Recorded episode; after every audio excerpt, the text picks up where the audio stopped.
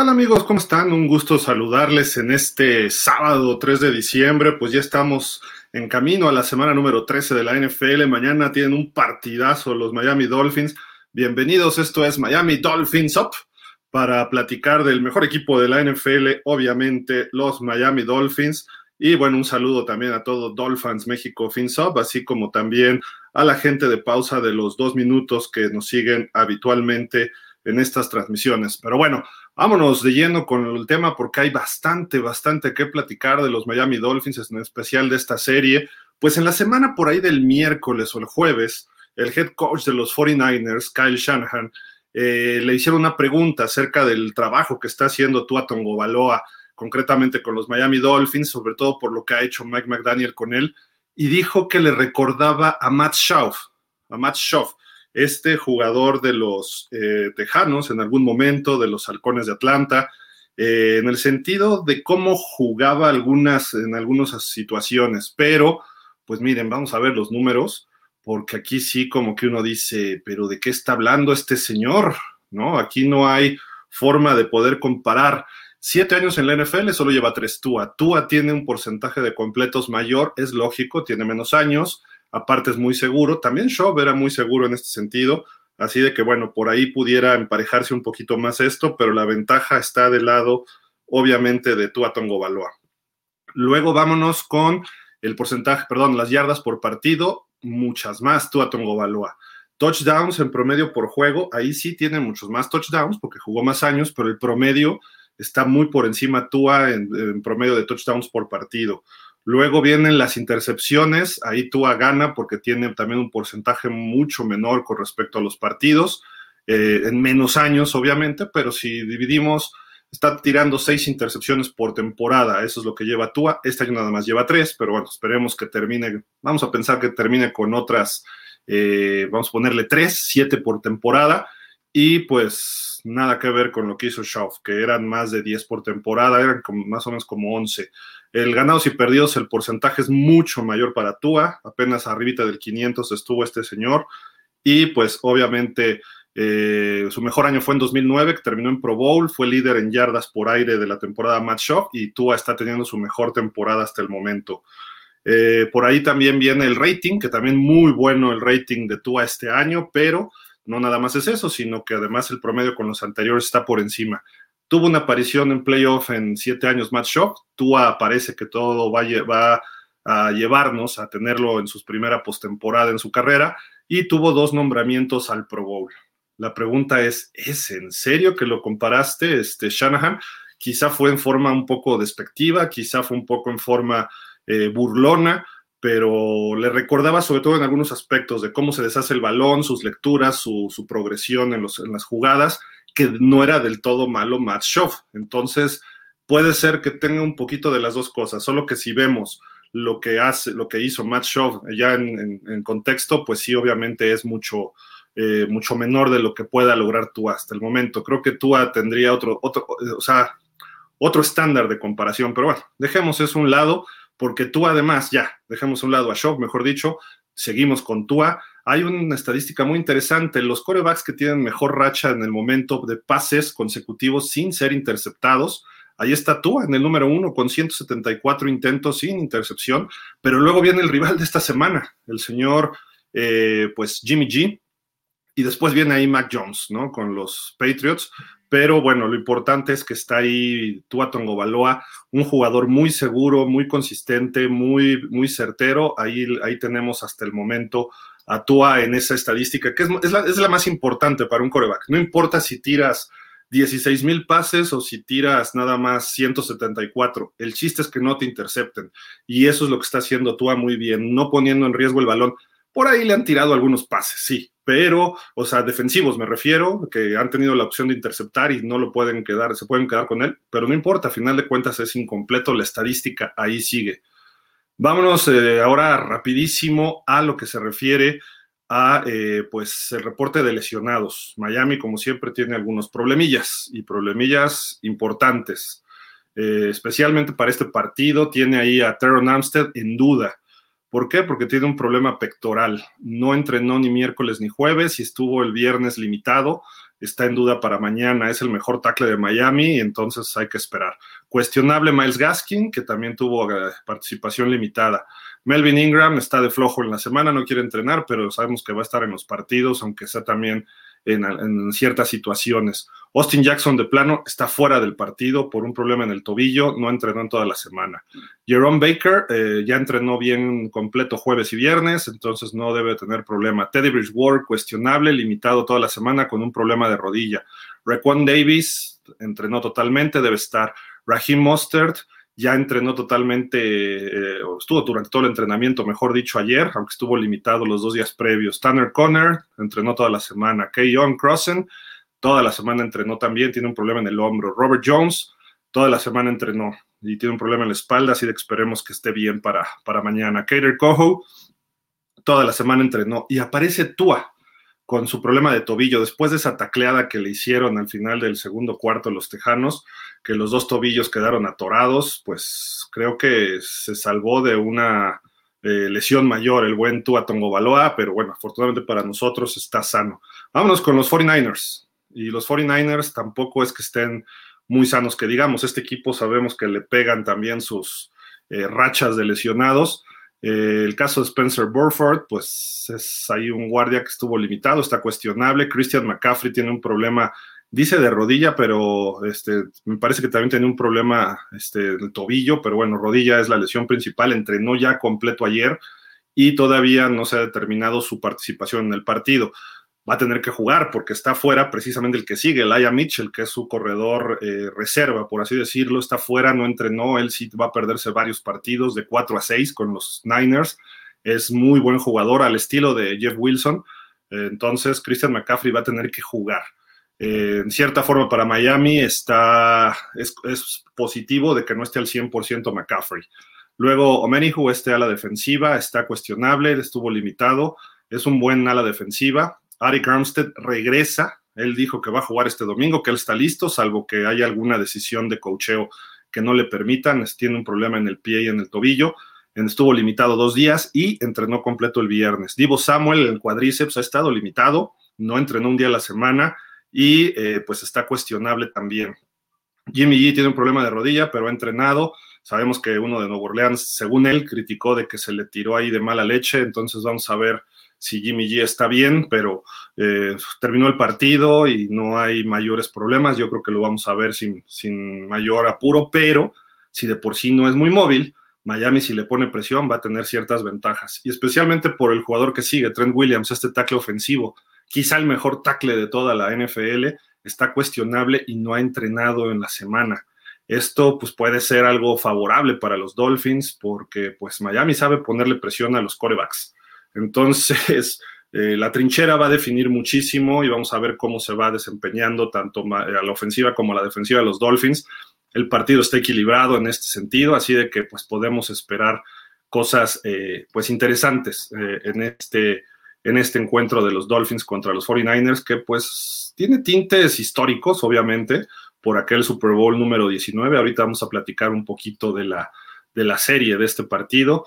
Eh, nada más déjenme, les preparo aquí eh, precisamente la ficha previa del encuentro, que es lo que vamos a tener este fin de semana. Ya lo mencionamos en la semana, pero pues más vale este, repasarla porque hay cosas interesantes en la serie histórica.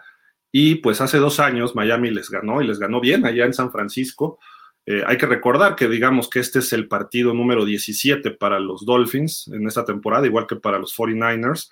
Entonces, eh, por la cuestión del cambio de calendario, perdón, es el juego extra que se tiene interconferencia. Aquí está la ficha. Los 49ers salen favoritos por cuatro puntos. Miami tiene ocho ganados, tres perdidos contra 7-4 de San Francisco. Los dos llegan como líderes divisionales. San Francisco ya le dio la vuelta a la tortilla ya con Seattle. Miami eh, ya ganó Buffalo el jueves, pero Miami ganando se mantendría todavía como líder de la división este de la americana. ¿Por qué? Porque ya le ganó a Buffalo. Falta otro partido contra Buffalo dentro de dos semanas, pero eh, la ventaja ahorita parcial es esta.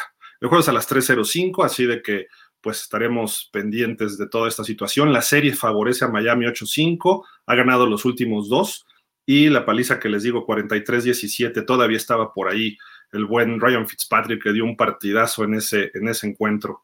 Eh, pues la serie, ¿cómo está la serie histórica? Aquí están, ha sido una serie de rachas. Los primeros cuatro partidos en los años 70 y principios de los 80, Miami la dominó. Fueron cuatro victorias. Los Niners eran un mal equipo entre el 72 y el 82, el 81, que fue ganar su primer Super Bowl. Era un equipo malo, ahí sacó ventaja Miami con tres victorias.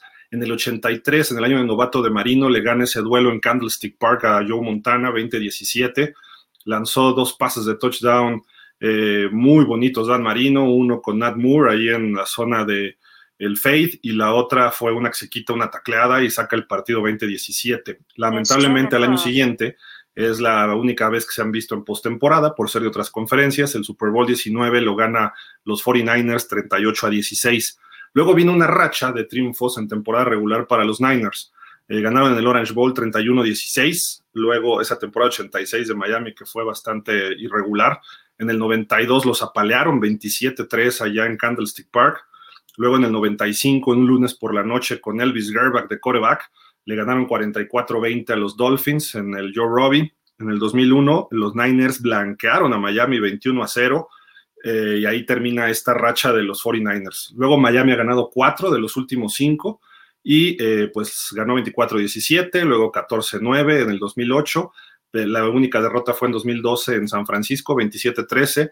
Luego el 2016, el juego aquel de Kaepernick, que terminan este, apachurrando entre Kiko Alonso y me parece que era Damucon Su, que quedó en cuarta oportunidad en zona de gol.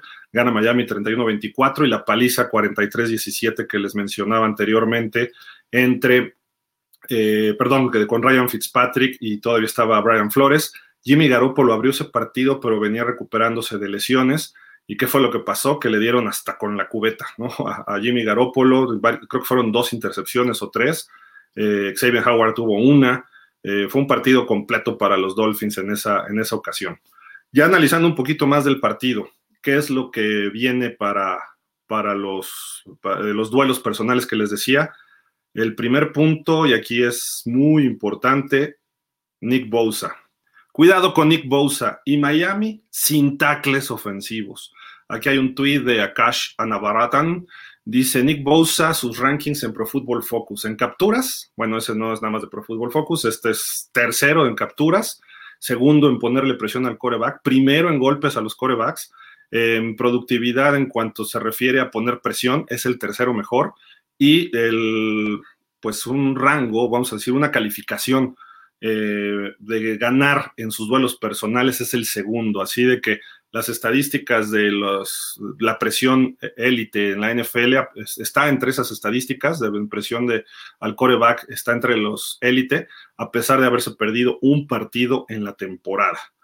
¿Qué es lo que tiene Miami? Está fuera, dijimos, pues nada más y nada menos que el señor Austin Jackson, está lesionado y con muchas dudas si juega Teron Armstead. ¿Y qué es lo que hacen los Dolphins ayer? Suben a la alineación, al roster activo, a James Empey. Este eh, liniero ofensivo que estaba como centro, fue cuatro años titular en la Universidad de Brigham Young. Eh, bueno, fue, fue un buen centro en ese aspecto estuvo, él, subió a la NFL en la escuadra este, de prácticas, entró como un, agente libre no reclutado en el draft con los Vaqueros de Dallas el 13 de mayo del 2022, pero fue cortado y Miami lo toma la escuadra de prácticas el primero de septiembre. Eh, jugó en Brigham Young, como les decía, cuatro años titular y eh, fue titular en todos los partidos que, que estuvo disponible y se ganó los honores All American siendo freshman. Freshman es la temporada de novato, el primer año. Esto fue en 2018. Después le costó un poco más de trabajo y terminó no siendo reclutado. Este es el primer movimiento que hizo Miami. El otro ya lo habíamos mencionado que se iba a dar y terminó dándose. El veterano Kendall Lamb, este tackle que pasó alguna vez por los Titanes, tuvo algunas eh, etapas en otros equipos. Kendall Lamb está, llegó a los Dolphins el 28 de noviembre, ahí lo contrata Miami, jugó siete temporadas para tres franquicias, en los Tejanos del 15 al 18, en los Browns 19 y 20 y en los Titanes el año pasado. Siempre generalmente estuvo como reserva. Eh, estuvo el training camp este año con los Leones de Detroit. Ha estado en 86 partidos, pero solamente 28 como titular. Una cuarta parte ha sido titular, así de que sabemos, de, perdón, sí, una cuarta parte ha sido titular. Principalmente es un jugador reserva. También ha estado en siete partidos de postemporada, solamente uno como titular. Eh, y ha estado en equipos que han llegado a playoff. Quizás sea amuleto, más que buen jugador, sea amuleto para llegar a playoff, porque en cinco de sus siete temporadas ha estado en la postemporada. Así de que, pues ahí está este jugador veterano de siete temporadas eh, con los Dolphins, que, pues, si no necesariamente veamos que vaya a jugar, lo más probable es que esté ahí por cualquier situación de emergencia que se tenga que dar en este, en este partido, porque vamos contra una defensiva brutal. Y justamente justamente vamos a mencionar varios datos ya de la defensiva y lo que ha hecho Miami recientemente. Primero, vámonos con los Miami Niners, los nuevos Miami 49ers, ¿no? ¿Por qué? Porque hay cinco integrantes que estuvieron en los 49ers, pues la temporada pasada, todos. Ahí está principalmente el coach, Mike McDaniel, que era el coordinador ofensivo nominal, aunque no real. Sabemos que Kyle Shanahan armaba prácticamente todo el plan de juego. Wes Welker, este coach de receptores, tanto en San Francisco como en Miami, se lo trajo McDaniel. Wes Welker lo conocemos bien porque jugó en Miami antes de irse a los Patriots y eh, después vienen ya los tres jugadores, que es Trent Sherfield, precisamente, el de la izquierda. En Miami juega con el 14. Luego viene Raheem Mostert con el mismo 31. Y del lado derecho, el más reciente y quizá el que ha generado más impacto es Jeff Wilson Jr., número 23 en Miami, juega con el 22 allá en, los 49ers. Eh, pues estos tres eh, muchachos han tenido cierto impacto. A Sherfield lo ha usado mucho, Mike, McDaniel. Eh, van a ser importantes ellos, toda la retroalimentación que puedan tener, sobre todo con Josh Boyer, el coordinador defensivo, para decirle, tal receptor le gusta esto, tal eh, corredor, bueno, en el caso no conocen a McCaffrey, pero el sistema ofensivo también le, van a, le pueden ayudar muchísimo durante la semana a preparar a la defensiva Josh Boyer.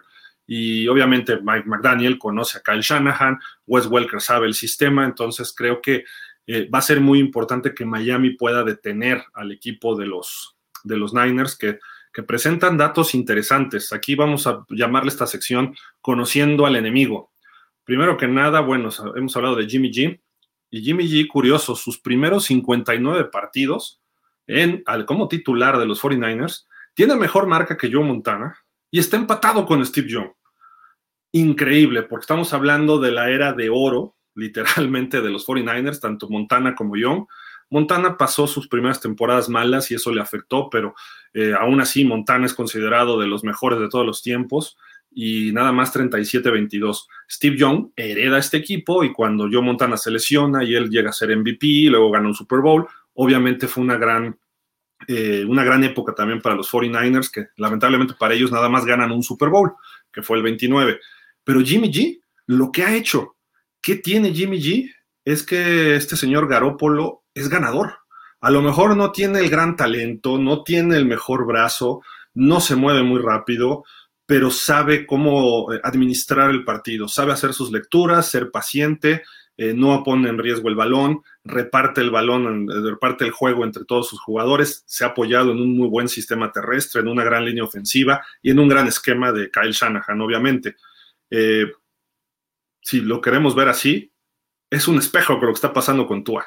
Tua es un mejor jugador que Garópolo, sí lo creo, pero es un espejo, lo mismo se están aprovechando de un sistema de estrellas, de playmakers, de mejor línea que tiene ya tú ahora. No es ni siquiera tantito la mitad de lo que tienen los Niners, pero hacia allá va, buen sistema terrestre, etcétera. Entonces, ya llevó a un Super Bowl a los, a los 49ers, perdón, y por poco los lleva el año pasado.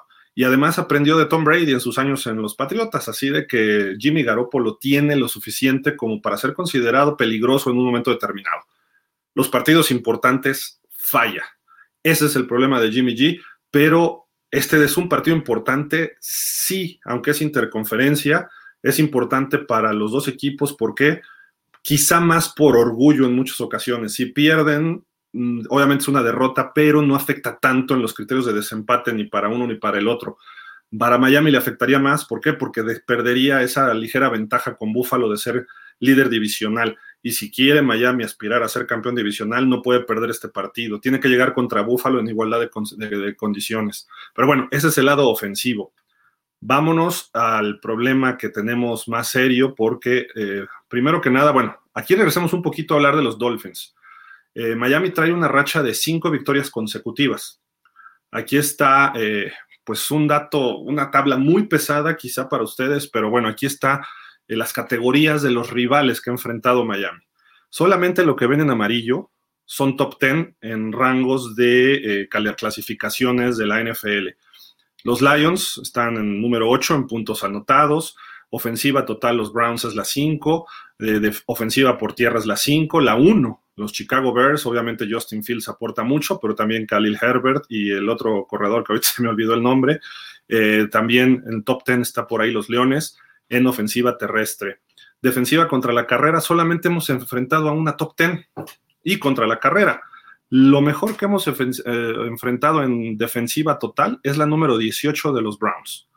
Entonces, sí, se han generado puntos, sí, se han generado yardas, sí, se han generado este, touchdowns, sí, pero hay que ver varios cuestionamientos. Sobre todo, estamos hablando de un gran momento por parte de Tua y de la ofensiva aérea. Ojo, la defensiva contra el pase están todas de media tabla para atrás. La mejorcita es la de los Osos, la número 13, y hubo momentos en que Miami se vio en aprietos. Contra Pittsburgh se vio en aprietos por pase durante tres cuartos. Eh, en fin, creo que se nota aquí claramente que no hemos enfrentado a los mejores equipos defensivos. Abajo, como se pueden dar cuenta, no hay nada en amarillo. Las mejores defensas están en top 10. Y pues defensivas contra el pase solamente hemos enfrentado a dos en la mitad de positiva, digamos, de la tabla de posiciones. De la 17 a la 30 han sido las otras tres. No es cuestión de demeritar lo que ha hecho Miami, pero obviamente al darnos cuenta de esto, defensiva contra el pase 30, 29, pues no es muy eh, alentador esta situación. Y luego contra las defensivas totales, estamos contra la peor, la tercera peor y como la séptima peor. Así de que pues ahí está clarísimo lo que ha pasado con los Dolphins. Y ahora viene lo que le llaman en Estados Unidos o en inglés el tail of the tape, esto sale de las peleas de box. ¿Dónde estamos parados contra los Niners? Donde está en amarillo el donde gana un equipo y en blanco el donde no está favorecido. Miami en puntos anotados le gana a los Niners, Miami es la 6. En ofensiva total, Miami es la 3, produce muchas yardas, la mayor parte por aire.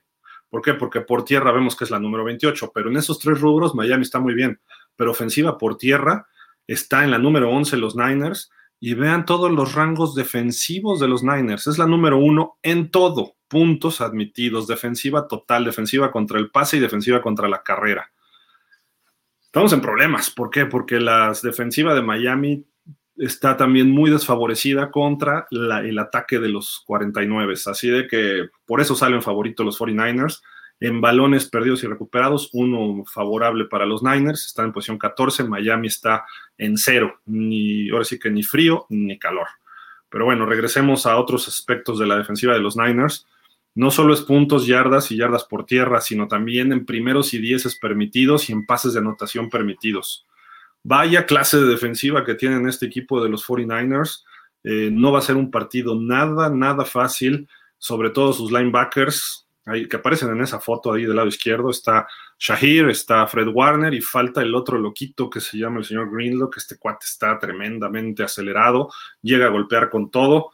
Eh, va a ser un partido muy complicado a la ofensiva para Miami. Vamos a ver si Mike McDaniel puede sacar algo que no se haya visto, algo jugadas a lo mejor de truco, eh, dobles reversibles que no sería conveniente porque te pueden agarrar muchas yardas atrás, pero jugadas eh, sobre todo muy rápidas, que no tenga que tú hacer muchas lecturas, pero el problema es que Tua en el centro del campo es muy bueno, pero ahora tiene linebackers y un safety que es brutal. ¿Qué va a hacer para compensar un poco esto? Tiene que funcionar el ataque terrestre, pero sin tackles también va a haber un problema. Eh, quizá tengas que correr en el mero centro sobre un Ari Armstead que esté regresando y a lo mejor no esté al full. No le vayas a correr a Bosa, no le vayas a correr derechito, al, sobre todo a Fred Warner.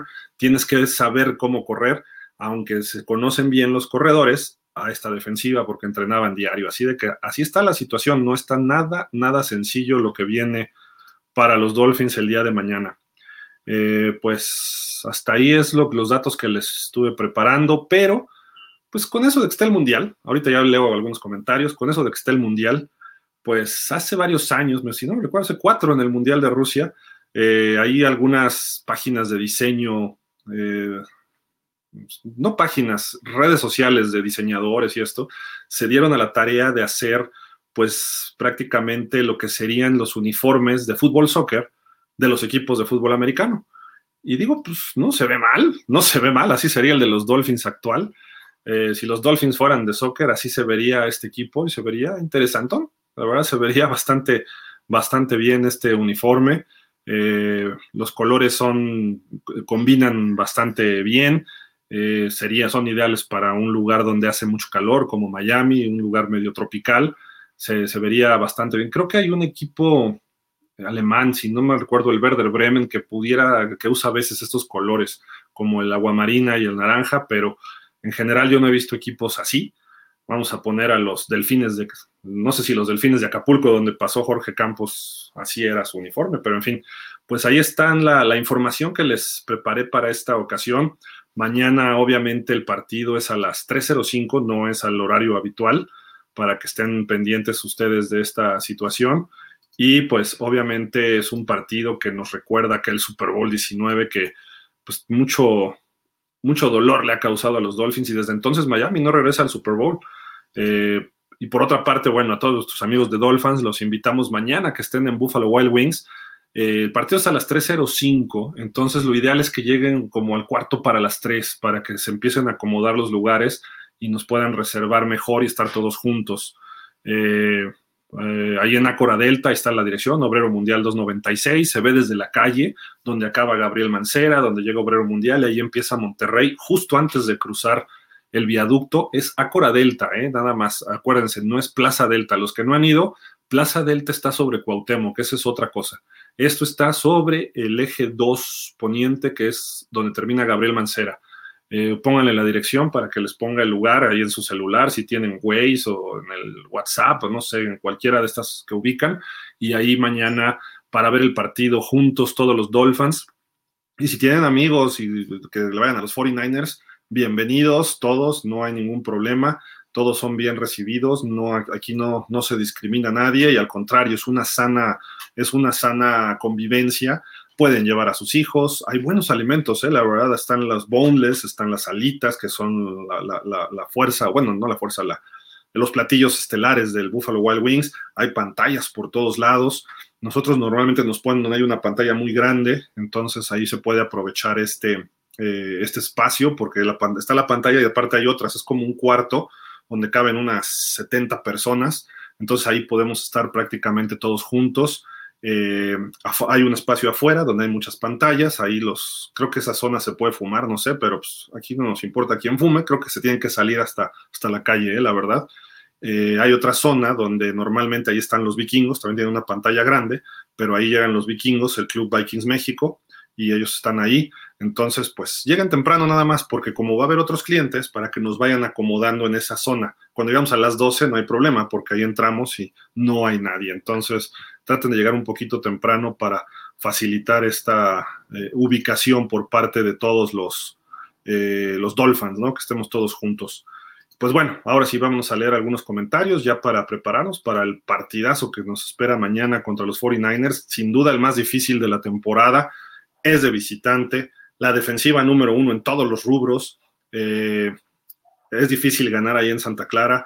Los Niners están jugando muy bien, blanquearon a los Santos la semana pasada, eh, han blanqueado en la segunda mitad sus últimos cuatro partidos, o sea, no les han anotado nada en la segunda mitad, incluyendo el de México contra Cardenales, que fue hace tres semanas, dos semanas, ya ni me acuerdo. Y eh, pues los Cardenales, aunque no estaba Kyler Murray, pues no deja de ser un equipo que se conocen siendo divisionales. Eh, Miami tiene con qué competirles pero pues vamos a ver quién se impone, ¿no? Porque son nada más 70 yardas por partido, eh, perdón, déjame ver, por tierra. Aquí está, permiten ellos nada más 79 yardas por tierra y 202 por pase. Total, 281. Eh, eso es, pues, para todo el partido y solo 15.7 puntos por partido. Esto es muy, muy difícil en este, en este encuentro, así de que, pues, hay que hacernos a la idea de que Miami va a tener que trabajar y se va a poner a prueba realmente el genio de Mike McDaniel y se va a poner a prueba las capacidades de Tua en este, en este encuentro. Pero bueno, vámonos a leer comentarios ya para irnos a, descansar. Dice por acá Alfonso Montaño, ya llegamos, Gil, eso es todo. Dice, mañana, ¿qué hay que hacer? ¿Cómo reservar en las salitas?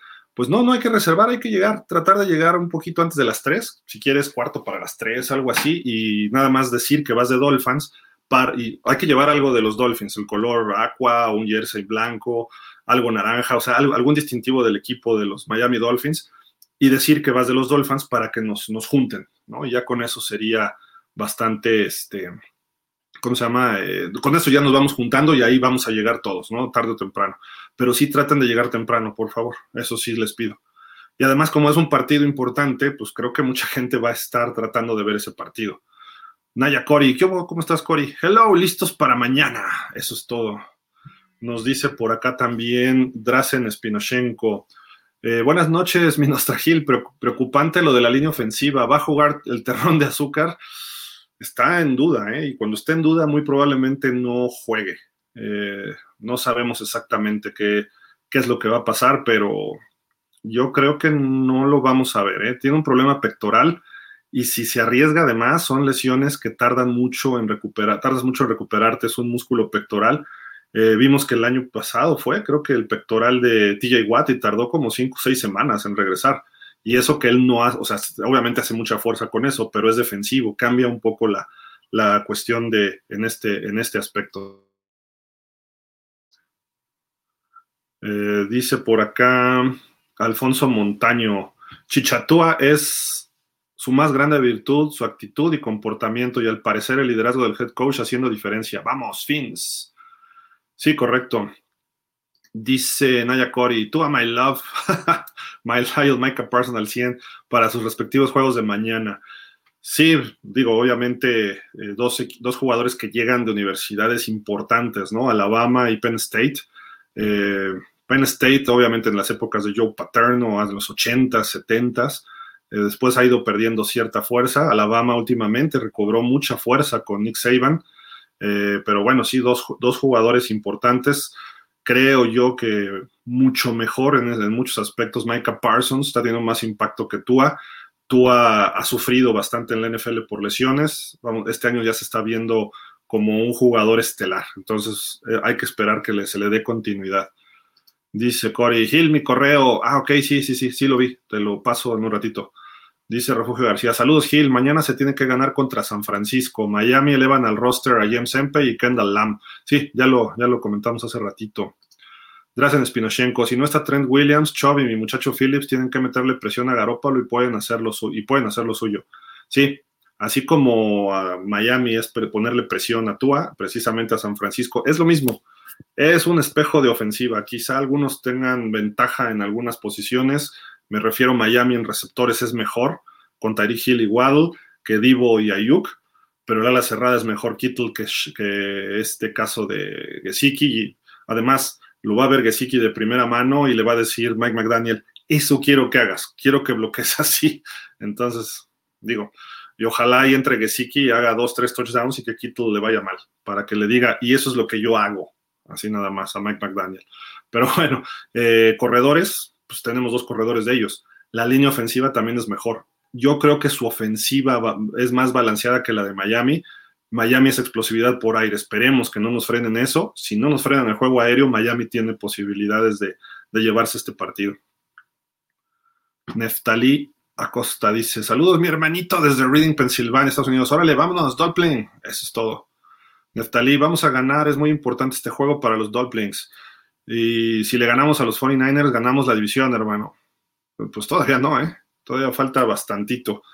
Lo hemos dicho, la, y ya lo vimos. Eh, los partidos que estuvieron eh, prácticamente los últimos cinco, la racha, era la pretemporada. Estos equipos, por ahí, dos, tres cositas de chispazos. Miami se estuvo preparando para este cierre de temporada. Ahora sí viene la temporada en serio, visitando a los Niners. Luego baja un poco el nivel hay que ver cómo están los, Chargers, pero eh, no es un equipo malo, está, está peleando un boleto de playoff. Luego la visita a Buffalo. Son tres visitas consecutivas durísimas. Luego recibes a Green Bay, que eh, podríamos decir que es, ahorita es medio gitano, porque de repente sale inspirado y de repente juegan basura. Eh, lo bueno es que es en Miami, creo que Miami tiene ventaja. Ese partido pudiéramos decir que es el sencillo por marca y por cómo está el equipo, pero si juega por algo Rodgers, es de cuidado. Entonces creo que ahí puede haber problemitas. Luego son los Patriotas de visitante que pues, parece que se están viniendo abajo. No creo que sean tan buenos ahorita, pero siempre que está Belichick puede plantear un juego mejor y se nos complica, aunque Miami ha sacado lo mejor. Y los Jets en casa eh, vamos a ver los Jets cómo se siguen comportando, ¿no? Estas cinco semanas, pero en realidad, de los seis juegos que quedan, Miami 5 tiene contra equipos que están peleando un boleto de playoff. Entonces, no es nada fácil. Los cinco que se ganaron, qué bueno, fue la pretemporada, ya se acabó, todo salió bien, órale. Qué bueno que, bueno, lo malo es que sí hay algunos lesionados, caso de Teron Amstead. Eh, Austin Jackson regresa y se vuelve a ir, entonces ese tipo de cuestiones están, están un poco difíciles. Refugio García nos dice, con el juego que perdió New England el jueves se podría considerar el juego Miami contra Bills para Sunday Night Football el 18 de diciembre, según Barry Jackson. Pues puede ser, puede ser, creo que ya estaba desde antes, ¿no? De esos que pudieran haber sido flex o flexibles, flexibles en calidad, de, en, cuestión de, horario, eh, pero pues ya se flexió el de los Chargers de la próxima semana, entonces habría que ver si Miami le gana a San Francisco, yo creo que sí lo pueden flexear el de Miami también, contra los Bills, perdón. César Thomas, ¿qué onda Gil? Buenas noches. Igual César, ¿cómo estás? Dice Drasen, se ve bien estos jugadores de apoyo porque Gregorio, el chico y Eichenberg como que no dan muy buenos resultados. Sí, sí, sí, sí, de acuerdo. Dice Jürgen Max, faltó en la foto el receptor River Crackcraft, que también jugó con los 49ers la temporada pasada, usaba el número 86. Ah, mira, e, ese cuate sí ni sabía ese cuate debería estar en Miami, deberían darle más balones a, a Gesicki que ese cuate. Por eso yo, yo, y el, tipo se ve que es buena onda, pero me cae gordo, nada más porque recibe los pases que debería recibir Gesicki. Garopollo sí tiene ese récord, dice Drasen, es por el equipo que ha tenido. Este coreback no creo que vaya a dar el salto grande. Sí, y justamente es lo mismo que se dice de Tua, ¿no? Es exactamente la misma cuestión. Tua no ha demostrado en partidos importantes, Garopollo tampoco. ¿No? Entonces, eso, este juego va a servir para los dos, para que se midan los dos en ciertas condiciones. Eh, esperemos, Tua jugó en ese estadio, jugó el partido, el peor partido colegial de su carrera, el campeonato nacional contra Clemson en Levi's Stadium. Vamos a ver si se puede sacar esa espinita y ganarle a la defensiva número uno de la NFL. Este partido va a medir a McDaniel y a Tua. Obviamente a todos los Dolphins, ¿no? Pero eh, eh, los ojos todos los reflectores están sobre ellos dos. Entonces, ojo, ahí es importante que, ellos dos den, el ancho en esta, en esta ocasión. Drazen Espinochenko, y si como lo mencionas, Tua puede ser un reflejo al de Garopollo, pero Tua no ha tenido equipo hasta esta temporada y creo que él puede dar el estirón esta temporada. Lo está dando, lo está dando y está respondiendo lo suficiente. Eh, los dos se lesionan mucho, los dos son buenos en los tres quintos internos del campo, eh, los dos van muy bien al centro, tienen superestrellas alrededor, eh, los dos son consistentes, no tiran muchas intercepciones, aunque Garopollo, como le dices, de repente tiene partidos muy malos y Tua todavía no ha tenido un partido de tres, cuatro intercepciones. Garopolo sí de repente se le, se le va por ahí un poquito la, pues la, mano chueca y si sale en mal momento Garópolo, Miami va a ganar porque Miami le puede robar cuatro pases, así sin problema. Y Tua puede ser que tenga una o dos intercepciones, pero no se va a ir tan abajo como Garópolo en ese rango de touchdowns contra intercepciones. Y probablemente va a haber intercambios de balón ¿eh? en este partido. Yo veo que no va a ser un partido perfecto de ninguno de los dos equipos porque las defensivas pueden eh, contrarrestar muchos aspectos, ¿no? Entonces, la racha de Tua de, sin intercepciones se puede acabar mañana, pero a Garópolo también. Vimos que estaban los dos sin intercepciones en muchos intentos. Se pueden acabar estas dos rachas y Garópolo, tanto Garópolo como Tua, están en riesgo de que le hagan así y se rompan. Entonces ese es el problema también. Y las dos defensivas son muy agresivas presionando al coreback. Va a ser muy, muy interesante todo este, eh, este partido. Eh, vamos, vamos a ver en dónde andamos parados los Dolphins, concretamente. Damián Lascano, saludos Gil, muy buenas noches. Espero que mañana mis 49ers ganen a los Dolphins. Mucha suerte a ambos equipos. Desafortunadamente no puedo ir a Buffalo Wild Wings para conocerte Gil, pero será otra ocasión. Perfecto, Damián. Sí, ahí estamos viendo todos los partidos de los Dolphins.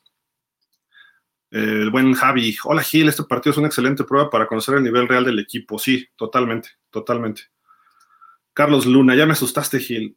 No, pues no es para asustarse. Mira, la verdad es que si queremos llegar a ser alguien, estos son los retos y el fútbol americano es lo que hace. Aquí es donde se mide el carácter de los jugadores. Porque dices, ay, quiero evitar a los Niners y prefiero enfrentarme a los Rams ahorita. No, échenme a los Niners y échenme a Buffalo. A lo mejor, digo, y, siendo realistas, todo indica que Miami no va a ganar mañana. Eso indican los expertos, las apuestas y todo. Pero para nosotros es importante ver cómo andamos y qué nos faltaría para competir a ese nivel. Dos, eh, para los jugadores es medirles el carácter. Olvídate de que falte talento, estrategia, jugadores, que regresen lesionados, no.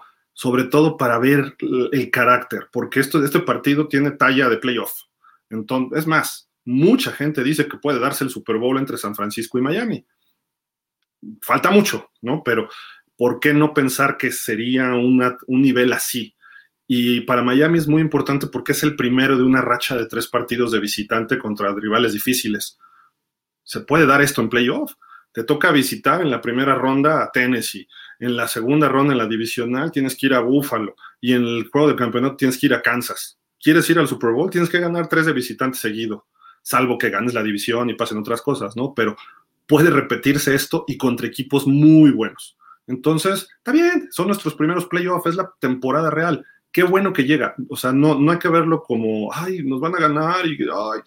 Sí, todo favorece a los Niners, o casi todo. Entonces, nada más son cuatro puntos de ventaja, ¿eh? Tampoco le dan ocho o diez, ¿no? Entonces, algo ven. Normalmente las apuestas le dan tres puntitos ya de ventaja al equipo local. Quiere decir que es un punto real, un punto real que le dan de favorito a los Niners. No está tan desproporcionado no es mala, no, es una mala situación para Miami. Y siendo realistas, ¿quién tiene más que perder? San Francisco. Juegan en casa. Tienen una racha de su defensiva se está viendo muy bien, están dominando partidos, vinieron a México y causaron furor, eh, barrieron a los Santos. ¿Quién tiene más que perder? Ellos. Ellos son los que tienen que tener miedo, porque Miami pues, es un equipo nuevo, es el año uno de McDaniel, es el año uno de esta ofensiva. En teoría no tenemos gordos buenos, este, la defensiva, pues de repente funciona, de repente no. Todo eso es más presión para ellos, según yo, según yo. Y si juegas con ese deseo de, le voy a ir a ganar a estos, puede proyectar a Miami todavía mucho mejor. ¿Qué tal que la defensiva deje en 10 puntos a los Niners? Con todo y su McCaffrey, que está medio lesionado. Con todo y su Divo Samuel, que está medio lesionado. Que limiten a Kittle en dos, tres recepciones y sin muchas yardas eh, Ayuk que no anote porque ha anotado mucho últimamente eh, y que le estén pegando y pegando y pegando a, a Garópolo, Miami tiene chance y creo que no está lejos de que ocurra. Va a ser un partido de poder a poder y vamos a ver si Miami ya está para competir o todavía le falta. Hace dos meses contra Búfalo, pues Búfalo nos pasó por encima. Ganamos, como decían por ahí, haya sido como haya sido, ganamos. Pero la verdad es que Búfalo dejó ir ese partido ahorita ya Miami no es el mismo de ese momento. Miami ya se ve más sólido, ya hay mejor química entre los jugadores. Eso va a cambiar el, formato para este juego. Me refiero a la cuestión interna, la motivación, eh, cómo te paras en el campo. Ya con cinco partidos, los cinco partidos que les ganamos a estos maletones, incluyendo a Pittsburgh, que no es el Pittsburgh de antes, pues te sirven para ir ganando confianza. Quiere decir que eres un equipo muy por encima de los malos. Eh, no muy, porque también sufrimos con Chicago y con Pittsburgh y todo, ¿no? Pero por lo menos se, le ganó bien a los Texans, se le ganó bien a los Browns, que son los más recientes. Entonces empieza a tomar un punto Miami. Y nos falta un corner y nos falta uno o dos linieros mejores, ofensivos, pero el equipo se empieza a ver mejor y se tiene más confianza. Entonces, yo, yo, yo estoy emocionado por el partido. Si no gana Miami, bueno, si, lo apalean, entonces hay que revisar y volver a empezar desde abajo, ¿no? Es que es de los fundamentos. Pero si el partido está cerrado, incluso si Miami pierde por siete, tres puntos, y, ves que el partido está al tú por tú, yo no, ahora sí, como dice en la película de un domingo cualquiera, eh, puedes ganar o puedes perder en un domingo cualquiera, pero lo tienes que hacer jugando como hombre y demostrando tu carácter.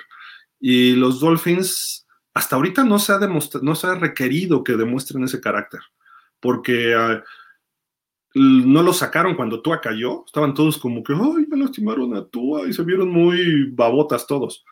Perdimos con los Jets, perdimos con los Bengals, perdimos con los Vikingos, partidos que se pudieron ganar si se hubiera tenido de otra forma, y no por el hecho de Tua, porque a lo mejor sacas a Tua de la jugada y lo de Bridgewater con los Jets fue una jalada que lo sacaran. Pero a pesar de eso, con Skylar Thompson se pudieron ganar esos partidos, sobre todo con los Jets y con los Vikingos. Teddy por poco y saca el de los Bengals.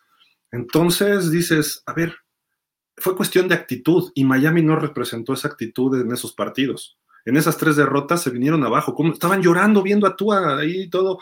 normalmente los jugadores con garra, ah, le hiciste eso a mi coreback, ahora vamos por el tuyo, ¿no? Y van tras Burrow, y van tras Chase, y van a dar con todo, y empiezas a, empiezas a jugar con el orgullo. Y Miami se vio muy apático hasta que medio Teddy Bridgewater hizo algunas jugadas, al final no alcanzó, pero creo que ese es, ese es el punto. Miami, cuando jugó contra Buffalo, jugaron al full y a dar con todo.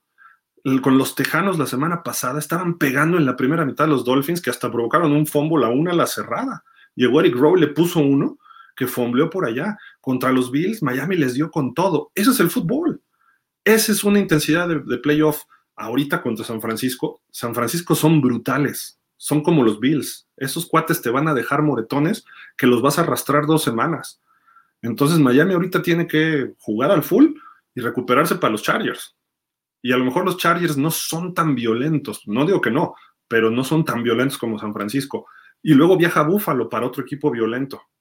Entonces, principalmente, como dicen, lo bueno es que tenemos salud, ¿no? O sea, si sales de este partido, compites y tienes salud, vas por buen camino. Y eso es importante ahorita que Miami tenga esa salud. porque ¿Qué pasó con los Bengals el año pasado? Llegaron enrachados a playoff y llegaron sanos. ¿Y qué pasó en playoff? Empezaron a jugar mejor y llegaron al Super Bowl. ¿Qué es lo que le ha pasado al revés a Dallas los últimos años? Dallas empieza muy bien, se lesionan, llegan traqueteados a playoff y pum, los echan a la primera. Es como llegues. Ahora sí que Mm, como dicen, no hay que llegar primero, como dice, ¿no? Lo, muy bien lo dijo un arriero, hay que saber llegar. Y más una temporada que ya ahora son 17 juegos. Un juego implica mucho de golpeo y de desgaste.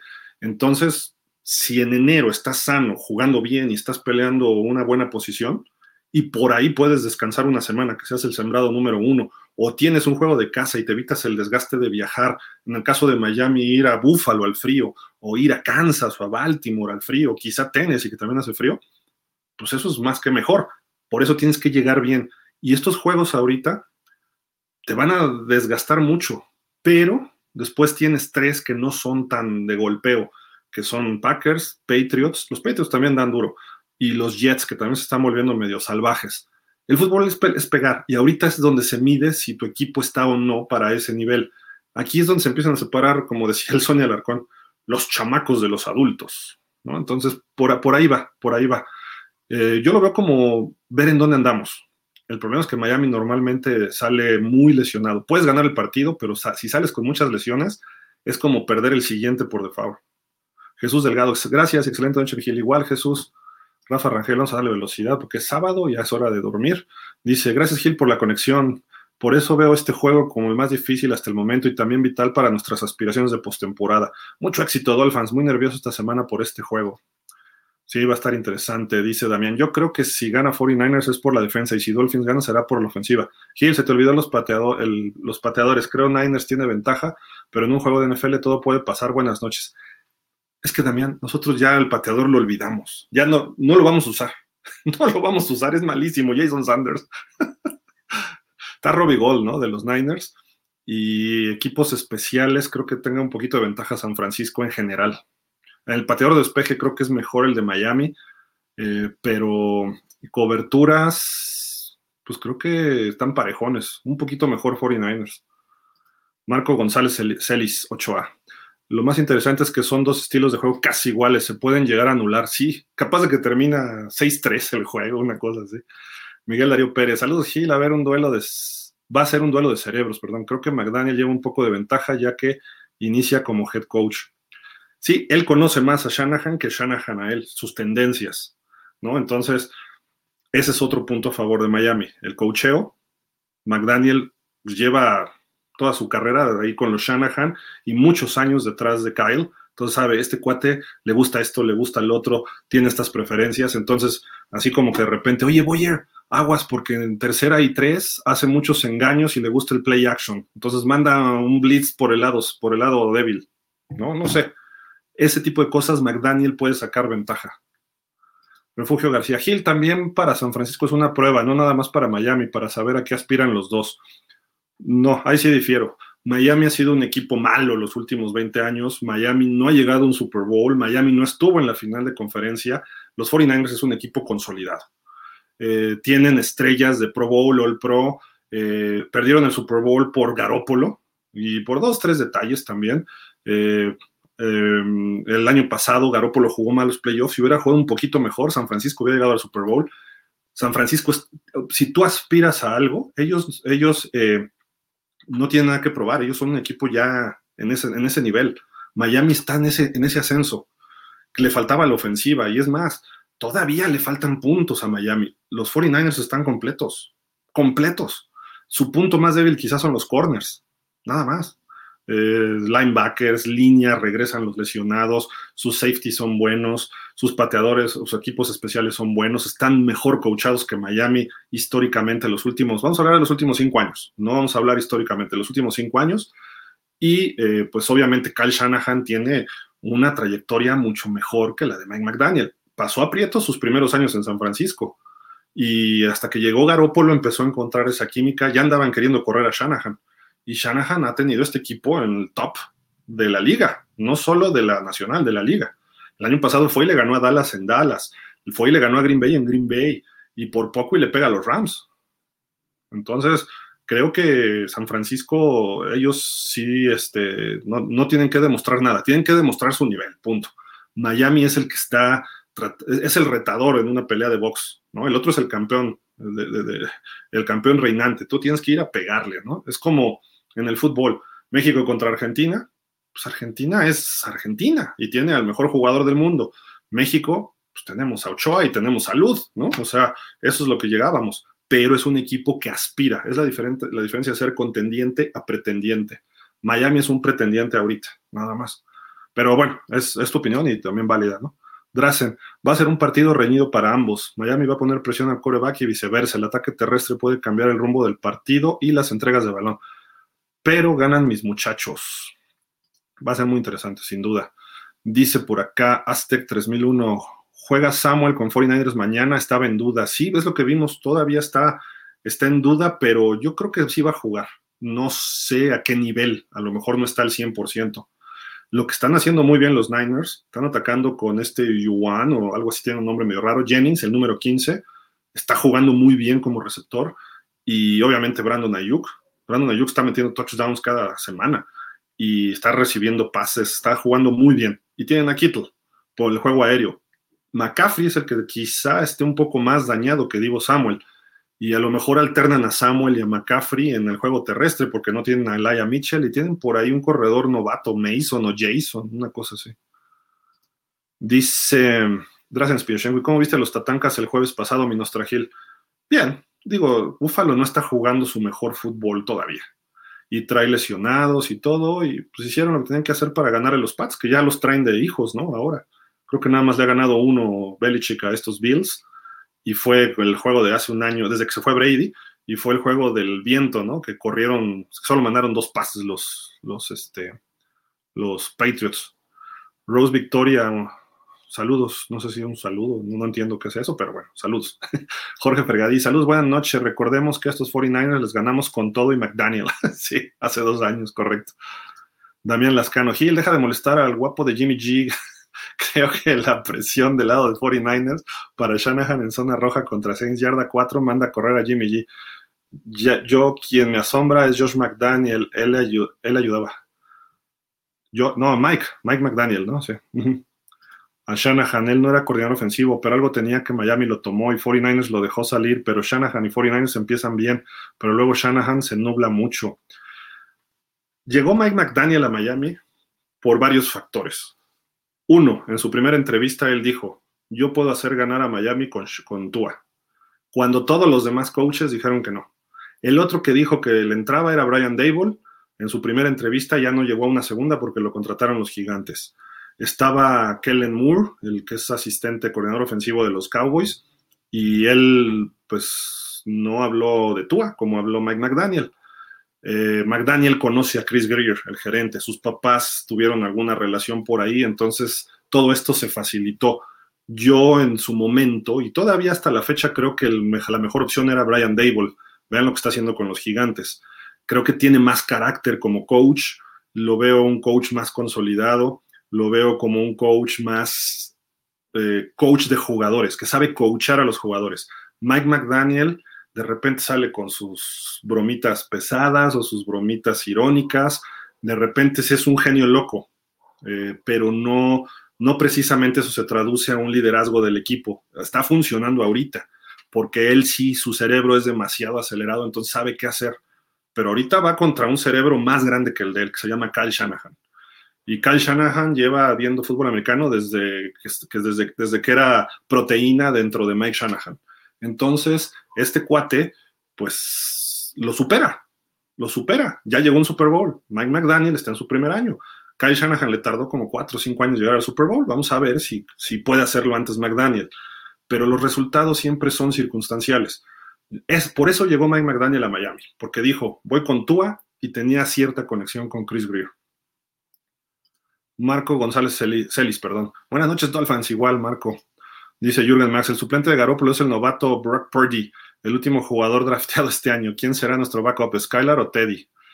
Pues Teddy anda recuperándose de lesiones, ¿no? Este, yo creo que debe ser Skylar. Skylar debe seguir siendo el backup.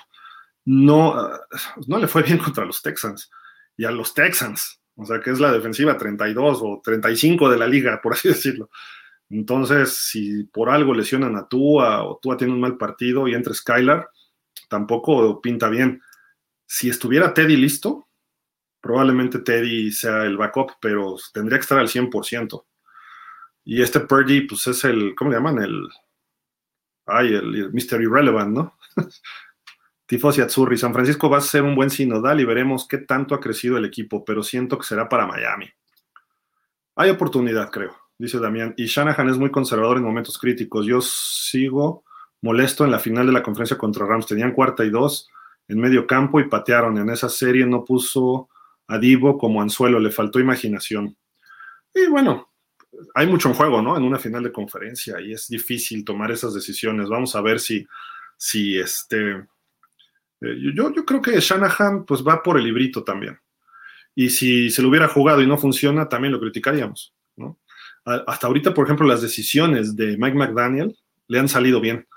Eh, una cuarta y largo se la jugó y terminó un touchdown con Jalen Waddle en la semana 1 en, este, contra los Pats. Eh, por ahí también ha habido algunas siempre favorables. Eh, por ahí falló un. La jugada estaba bien, pero falló un pase en tercera, me parece, o en cuarta, Tua contra Chicago.